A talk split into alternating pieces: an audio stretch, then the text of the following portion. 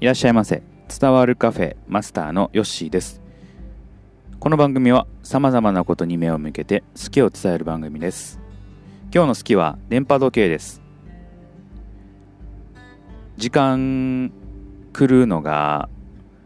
僕はあまり好きではないんですね、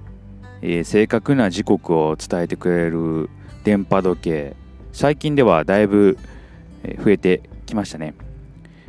今まではですね、えー、一番こう信頼僕がしてたのはテレビの朝ですね。朝のテレビの時計。あれはもう正確なんで、えー、あれを今までは基準にしてました。で最近は、まあ、スマホの時計も、まあ、正確になってるので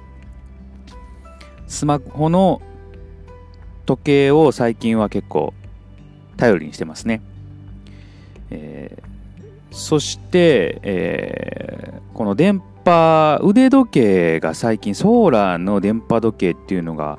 あだいぶ出だしているので、えー、一つ僕持っているんですね。あの皆さんもご存知かと思うんですが G-SHOCK というね、えー、モデルカシオが出している腕時計があるんですけども、えー、その中にねソーラー電波ソーラーソーラー電波時計っていうのがあるのでそれを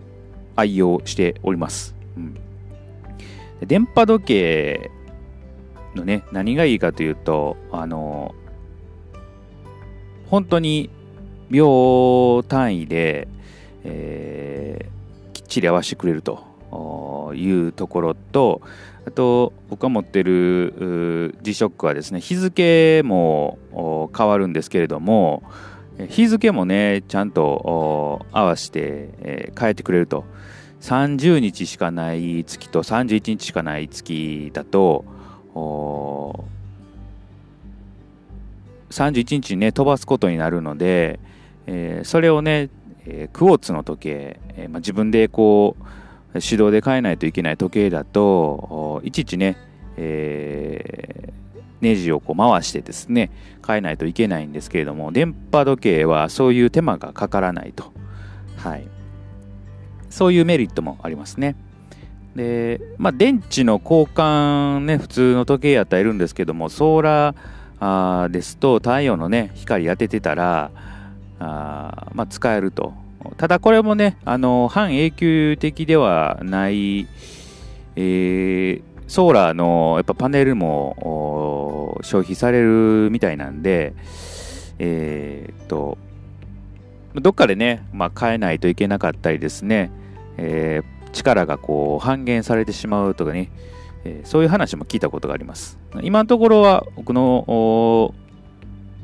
ソーラー電波時計腕時計は順調に動いているので、えー、まだまだ使えるかなと思いますね。まあ、腕時計で言うと僕もあのー、あまりこう秒が狂わない時計を持ってはいるんですけれども先ほど言ってたその日付を変えるときにですねネジを触るんですよねそうすると手元がやっぱ狂うとねその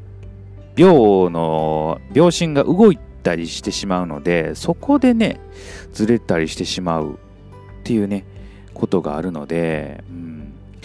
まあ、器用な人はいけるんでしょうけどねちょっと僕みたいに雑な人は、えー、そういうのをやるとですね、えー、秒が取れ崩れてしまうと。そういう、えー、ちょっとねそういうところで問題が出てくると。で最近は、えー、デジタル時計以外にもアナログでも電波時計出てきているので結構ね、えー、最近は電波時計が主流になってきてるんかなっていう気はしております。うん、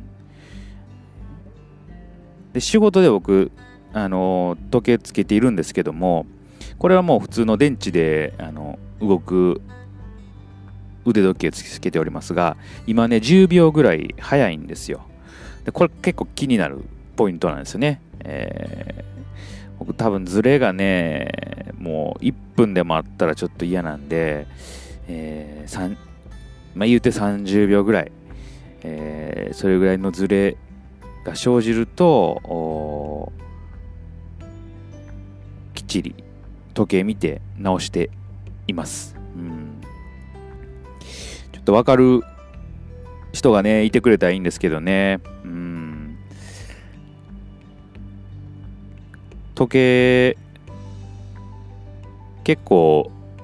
気になって見てしまうんでね何時かなとかね、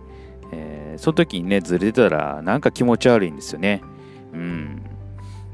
まあ、いるんちゃいますかね。こういうあの気持ちの人もねいるかなと思いますので、えー、またね分かるわっていう人がいたらコメントいただけたらと思います。はい。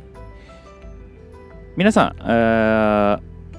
最近はどうでしょうか、えー、腕時計つける人もね少なくなってきたとで、えー、スマホでね時間、えー、確認したりすると。僕もあの近場出かけるときはそんなに腕時計しないんですけれども、まあ、通勤の時ぐらいですかね、えー、腕時計したりとか、えー、しております。で、えー、家のね、えー、時計、電波時計結構置いております。うん、結構ね、電池もそんなに使用しなくて使えるので、えー、電波時計、時間結構きっちりしたい人は電波時計は役に立つのかなというふうに思っております。はい、今日の好きは電波時計でした。またのご来店お待ちしております。